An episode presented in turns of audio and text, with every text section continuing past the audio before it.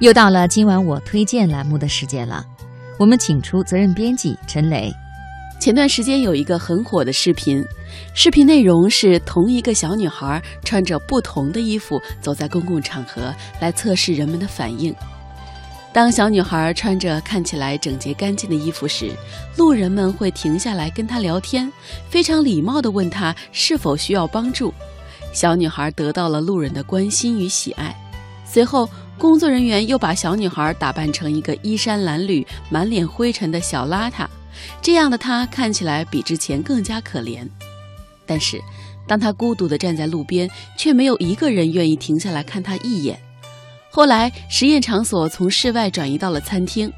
小女孩穿着花衣服独自走进一家餐厅，所有人看她的眼神里都充满了慈爱与温柔，人们给她拥抱，跟她聊天，还会折纸飞机逗她开心。但是，当小女孩再换上那身破烂装扮出现在餐厅里时，全世界仿佛又变了。女人们把包拿得远远的，生怕被她给弄脏。最后，小女孩因为太过委屈，伤心地跑出了餐厅，拍摄也被迫终止。小女孩哭着说：“我觉得很难过，大家都叫我赶快走，因为我的脸上有脏脏的烟灰，还有我穿着脏脏的衣服。”这段视频意思在告诉大家，人不可貌相。但是从另一个角度来看，一个人的衣着、外貌、动作、神态，都在综合而复杂的共同营造着别人对他的看法。我们无法左右孩子的容貌，但是我们应该给孩子合适的打扮。当然，这种合适的打扮，并不是说要父母给孩子穿上满身的名牌，戴上贵重的饰品。而是保证孩子穿得干净得体的条件下，尽量的让孩子的穿着更加有色彩感和审美情趣。这不仅能够让孩子更加自信，而且能够让孩子以一种整洁得体的形象出现，就是给了他一张赢得他人亲近和认可机会的名片。生活中所有的美都是重要的，你周围的建筑风景，你的谈吐气质，你的衣着服饰，你本人。都是重要的，你都要去了解，要去追求，要去思考。今晚我推荐分享下面的这篇文章，来自于读者公众号。著名书画家徐悲鸿先生在孩子只有四岁时开始教他们练字。据他的三儿子、现任中国人民大学艺术学院院长的徐庆平回忆说。徐悲鸿会给他和他的妹妹每人一本《张猛龙集联》，当时每天要写两页大字本，是对着字帖临摹。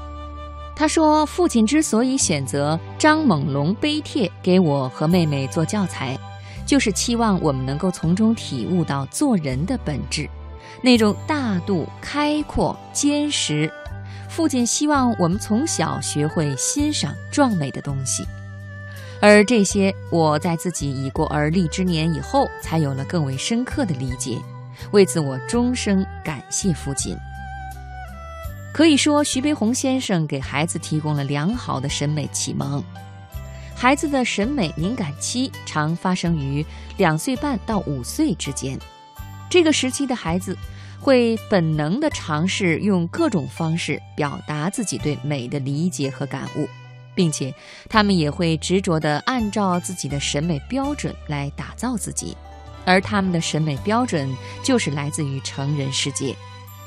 所以，我们经常可以看到，这个年龄段的女孩子会特别热衷于学妈妈化妆，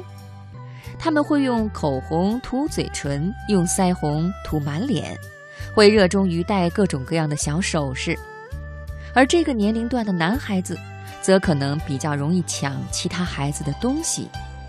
这并不是因为他不乖，而是他有了审美观，开始觉得他人的物品比自己的好看，比自己的美。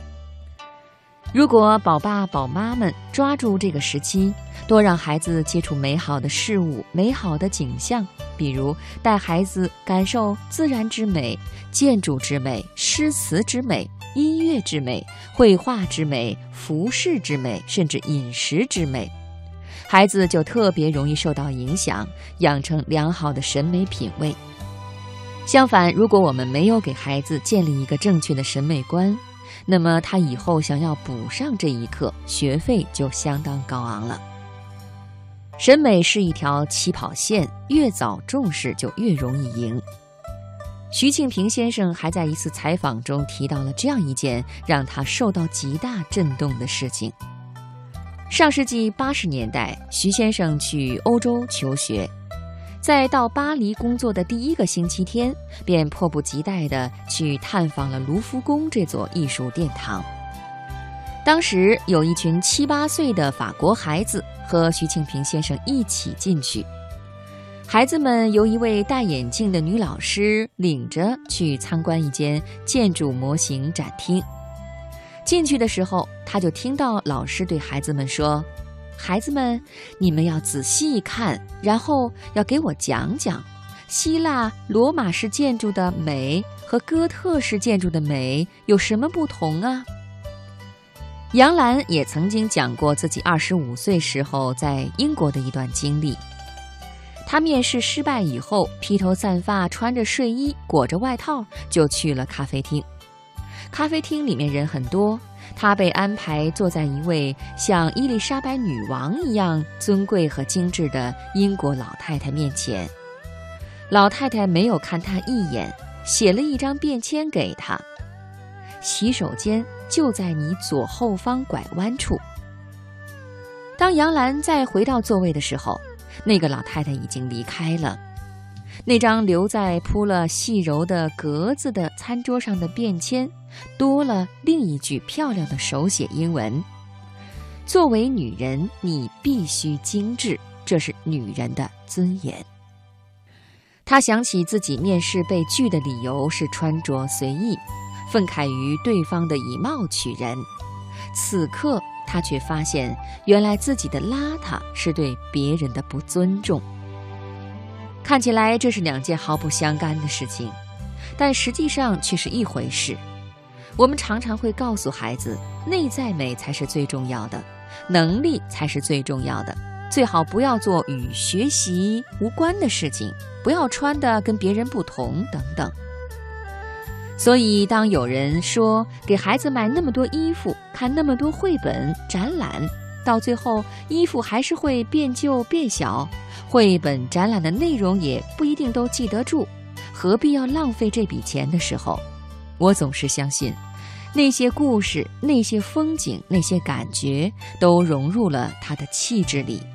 对于孩子来说，他是会长大的，但是那些童年的美好不会腐坏。只会帮他照亮未来。